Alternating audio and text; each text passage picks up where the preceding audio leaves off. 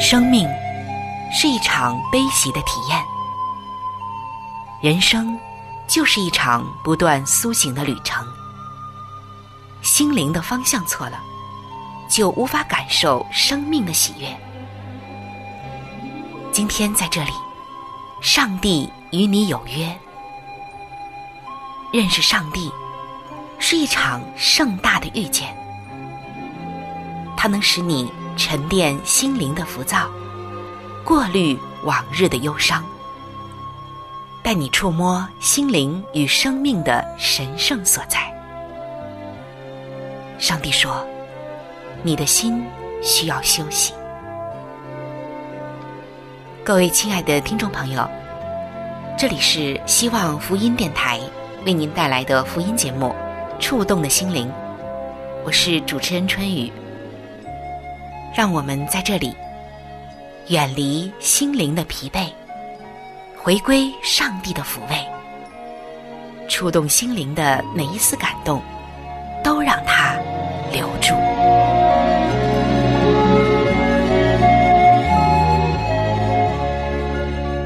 各位亲爱的朋友，大家好！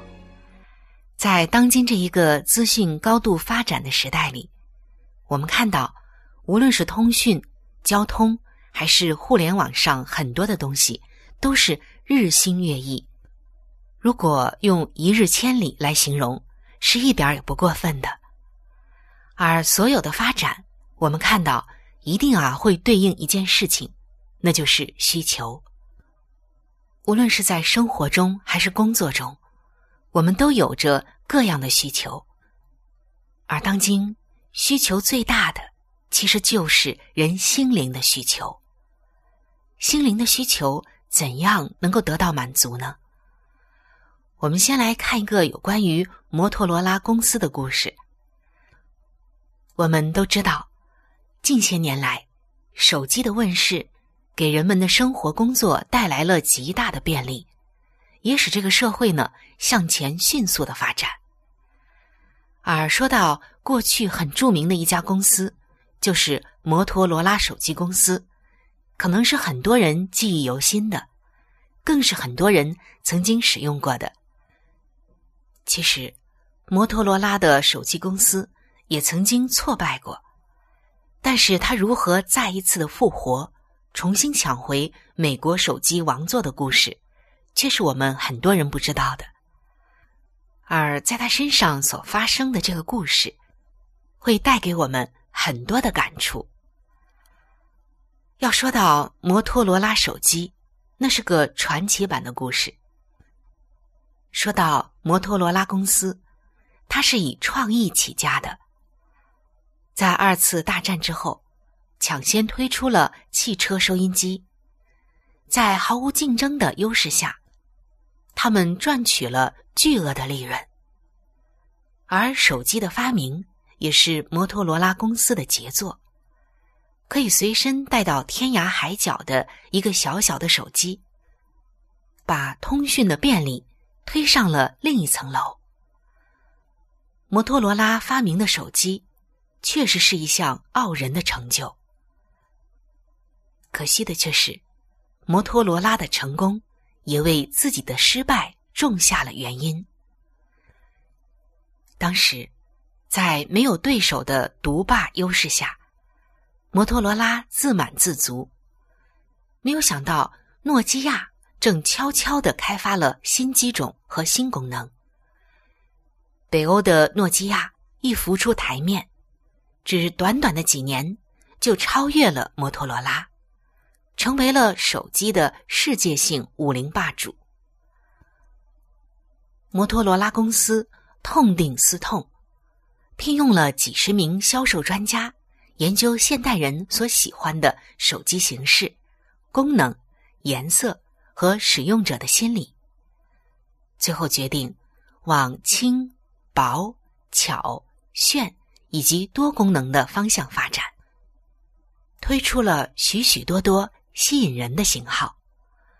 终于在两千零四年夺回了美国手机市场的宝座。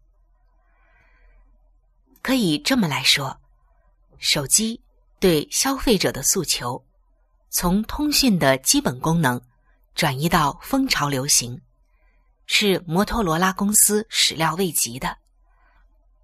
而在痛定思痛之后，找到了向消费者的有效诉求点，它就能够重振声威。这个故事不禁引发了我们的联想，那就是基督教界传福音的方法是否抓到了向世人诉求的最佳切入点呢？我们拥有最美好的产品，就是福音，而另一端是广大的市场，那就是还没有归主的世人，在这两者之间搭建的桥梁。就是一种诉求力，也是吸引力。如何来吸引人们的兴趣呢？如何引动人们的需要感呢？又如何帮助人们下定决心投入到信仰里呢？想要在这新的时代广传福音，诉求，也就是对消费者的吸引力，真的是基督教界必须探索的重要议题。其实，说到诉求、吸引力这样的话题啊，早就已经被广泛的运用了。你会发现，在教会里很早就不自觉的使用了诉求的技巧。比如，像弟兄们总会有意无意的把自己的优点表现给他所喜欢的姐妹看，正如孔雀会把它美丽的羽毛展示给。他心仪的孔雀一样，还有像教会领袖把建堂以后的美丽的远景报告给会众听，也是一种吸引力和诉求。另外，我们也看到，在孩童部门的教室是多么的美丽。那很多的牧长们对你的孩子将来的属灵教育大有帮助，在这里呀，都会有一一的各种展示。另外，就是牧长们向教友呼吁宣教的信心，也是一种诉求，也是一种吸引力。在宣教大使命上忠心的摆上圣徒，天国就一定会有永恒的奖赏。甚至，连我们平常的祷告也是一种向上帝的诉求。我们用我们的关切，我们的委身。我们的行动，来向上帝诉说，恳求他成全。但有的时候，我们也会发现一些问题。有一些布道会的讲员们，呼召的时候很难邀请到几个慕道友归主。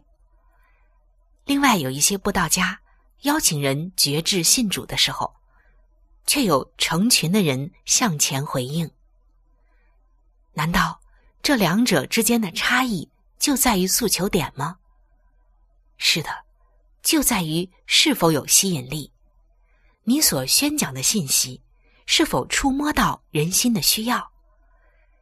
信息如果能够引发共鸣，信息如果是吸引了听众的注意力，引发了他内心的需求，人们就自然的做出响应了。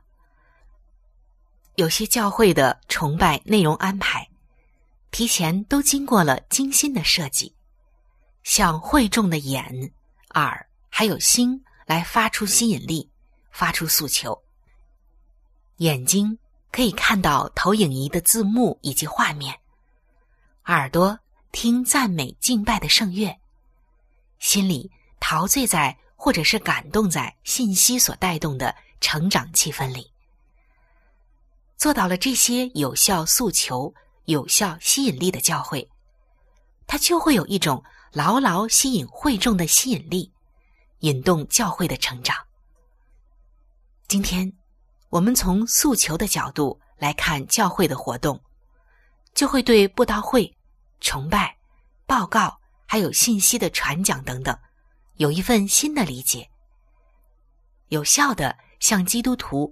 来诉求委身奉献，向慕道友来宣讲吸引人的归向上帝，就可以成为一份美丽的艺术，而这一份努力和吸引，必然会蒙坐在宝座的耶稣所悦纳，因为他自己就曾经善用吸引力的原则，向人类召唤。圣经中有很多这样的例子，也有很多的经文都向我们显示了这些。比如说，你觉得空虚吗？主说。我就是生命的粮。你迷失吗？主说：“我就是世界的光。”你焦虑吗？主说：“我留下平安给你们。”你愁烦吗？主说：“我使你们得安息。”你觉得有罪恶吗？当你真心的认自己的罪，主说：“你的罪赦了。”你害怕吗？主说：“我与你同在。”你怕死吗？主说：“信我的人必然复活。”你孤单吗？主说：“我是你最好的朋友。”这些经文我们在新约圣经的四福音中都能够找到，在其他的经文中篇章中也有类似的记载，所以我们看出。耶稣的智慧，就是他知道人的需求，他也懂得诉求，他更知道怎样吸引人归向他，因为他能找出人和他之间的那个共鸣点。主耶稣以先知先觉的语气指出，人类有八大需要，并且提供他自己作为这八大问题的答案。我们只要能找到。最能引发对方共鸣的点，向他诉求，就能引动对方的反应。个人布道或布道会，如果能善用诉求的原理，就一定能够获得丰盛的结果。从诉求的角度来看带祷的艺术，我们就会对祷告如何蒙上帝垂听成全的方法，有一份新的领悟了。各位亲爱的弟兄姐妹，你知道吗？有一些蒙垂听的祷告，一下子就能击中要害，似乎携带了一种震撼上帝心弦的诉求力。在圣经中就有很多这样的例子，比如在马太福音的十五章，记载那一位迦南的妇人说：“狗至少有权吃碎渣。”主立刻就赶除了他女儿身上的鬼。还有在马太福音的八章，也记载那一位外邦的百夫长说：“主耶稣啊，你一句话就可以治好我的仆人。”主马上就应允，他的仆人立刻就好了。还有像在马可福音的二章，记载有四个人抬着一位摊子来见耶稣。耶稣当场就治好了那一位瘫痪者。在这三个故事当中，都蕴含着祷告祈求蒙应允的秘诀，所以我们一定要仔细的来研读。这些人都是诉求高手，也是祷告高手。而在圣经当中最有名的一个代祷诉求的案例，记载在民数记的十四章。那时，以色列民集体向上帝发怨言说：“你把我们领出埃及，要使我们倒在刀下，死在旷野啊！”耶和华上帝忍无可忍，对摩西说：“这百姓藐视我，我在他们中间行了多少神迹，他们还是不信。我要用瘟疫击杀他们。”也许在这里，我们会觉得上帝是一位残酷无情的上帝，但其实不是这样。这里是在说，当人背逆上帝之后所导致的祸患。而在这民数记十四章十一到十二节记载的这第十次发的怨言，表明了以色列民无数次的埋怨上帝、试探上帝，也是上帝所定下的最后极限。如果不是当时的摩西站在上帝和以色列民中间代求，以色列民很可能就此灭绝了。摩西挽回了上帝愤怒的那一个代祷，有着一股使上帝不能不应允的诉求能力。那么，摩西的祷告是怎样的呢？在民数记的十四章十三到十九节，这里记载摩西说：“迦南地的居民早就听说，你带领以色列民出了埃及。”用云柱火柱引导他们。如今，你若把他们杀了，列邦必议论说：耶和华因为不能把他们领进应许美地，所以把他们杀在旷野，并且你曾说你是不轻易发怒，并有丰盛慈爱的上帝，你就照你的大慈爱，多赦免他们这一次吧。我们看到这一招二式诚恳的祈求，叫上帝怎么拒绝呢？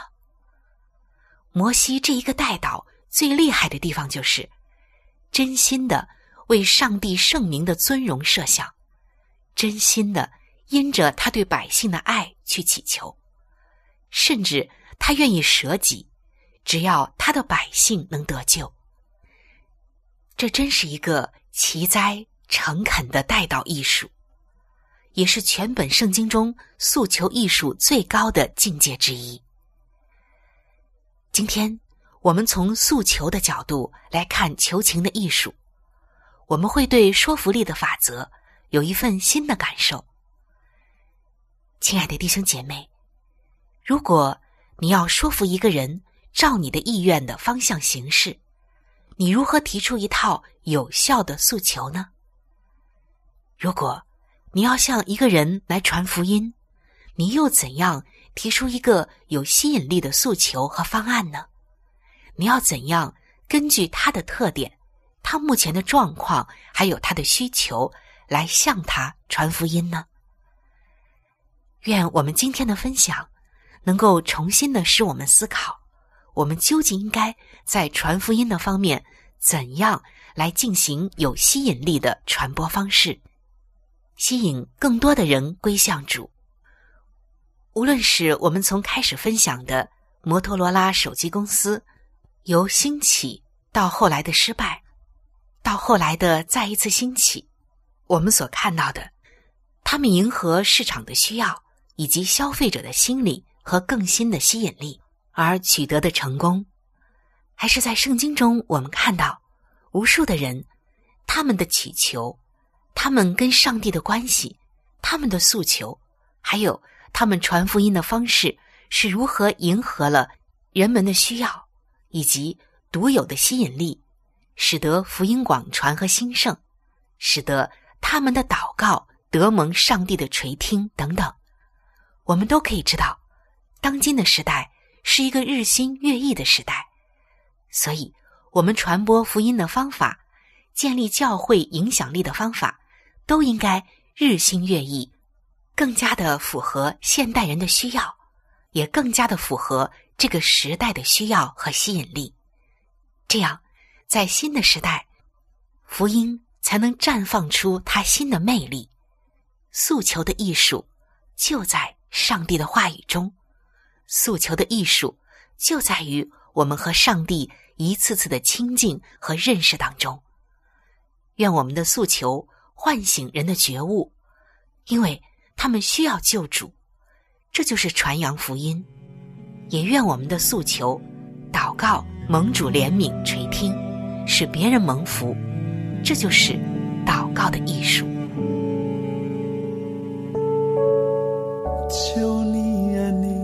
你的慈爱怜恤我，按你的慈悲涂抹我的。过分，我知道我的罪恶在我面前，我的罪恶也藏在你的眼前。神啊，求你不要离我而，次对我显现你的容颜。不要不要掩面不顾我，求你听我的祷告。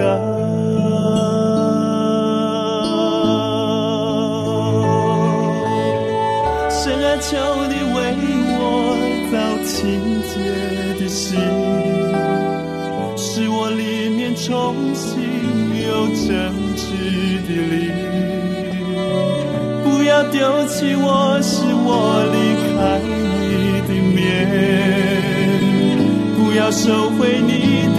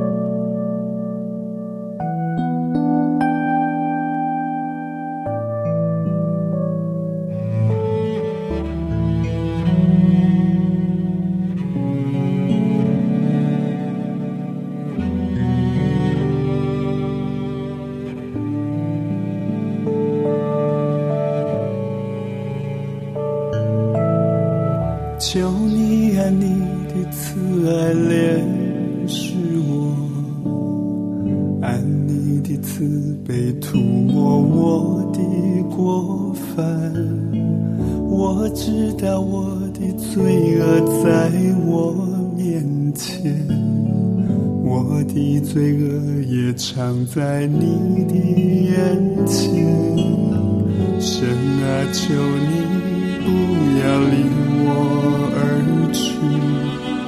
再次对我显现你的容颜。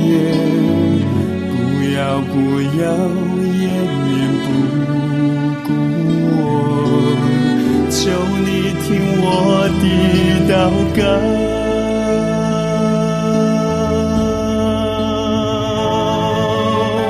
神啊，求你为我造起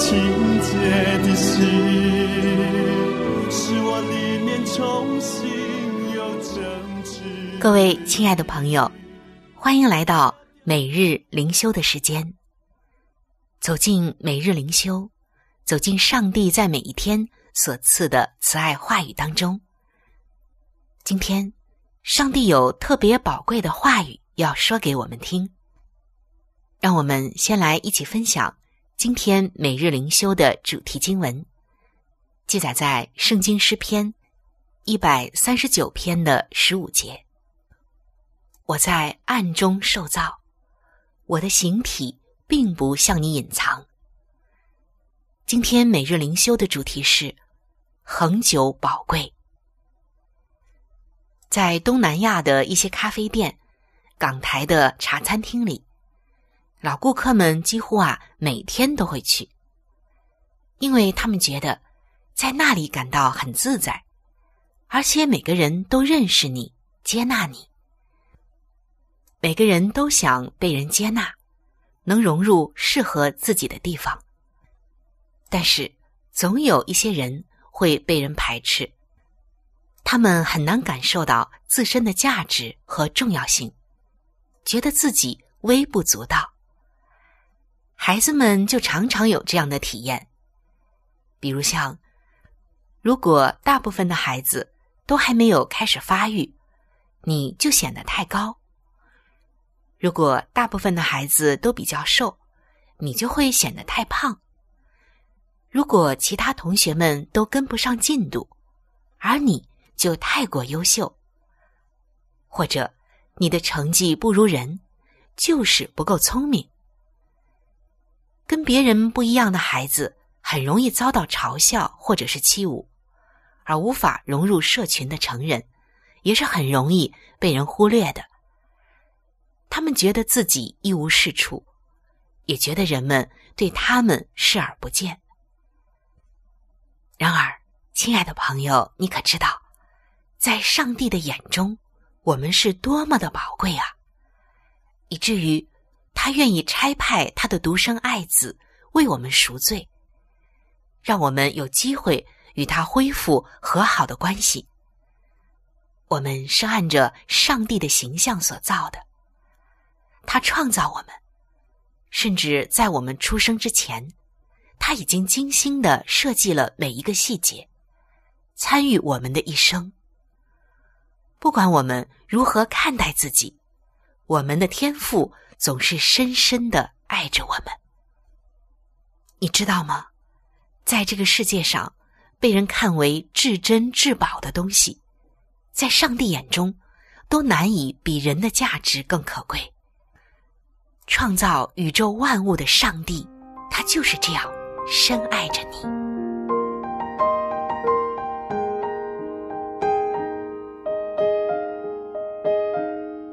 亲爱的听众朋友，今天的节目就和大家分享到这里。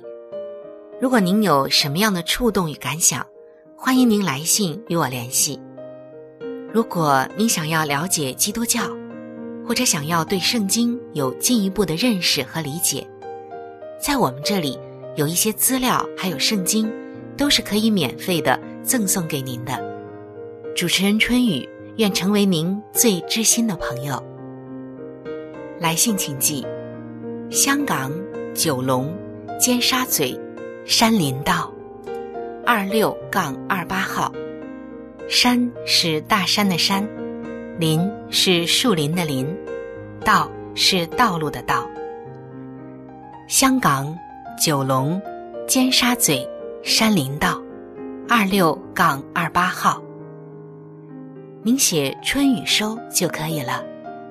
春是春天的春，雨是下雨的雨。如果您是用电子邮件，请记我的电子邮箱。我的电子邮箱是 c h u n y u，就是春雨的汉语拼音。接下来是 at，就是小老鼠 v o h c 点 c n。在这里要特别说明的一点就是，如果您的条件许可，非常的欢迎您。能够上网来收听我们的节目，以取得最佳的收听效果，同时也可以听往期的节目。我们的网址是三 w 点 x i w a n g，就是希望的汉语拼音。接下来是英文的 radio，就是 r。a d i o 点 o r g，非常的欢迎您能够上网收听我们的节目。本期触动的心灵节目在这里就要和您说再见了，感谢您的收听，愿上帝赐福您和您的全家。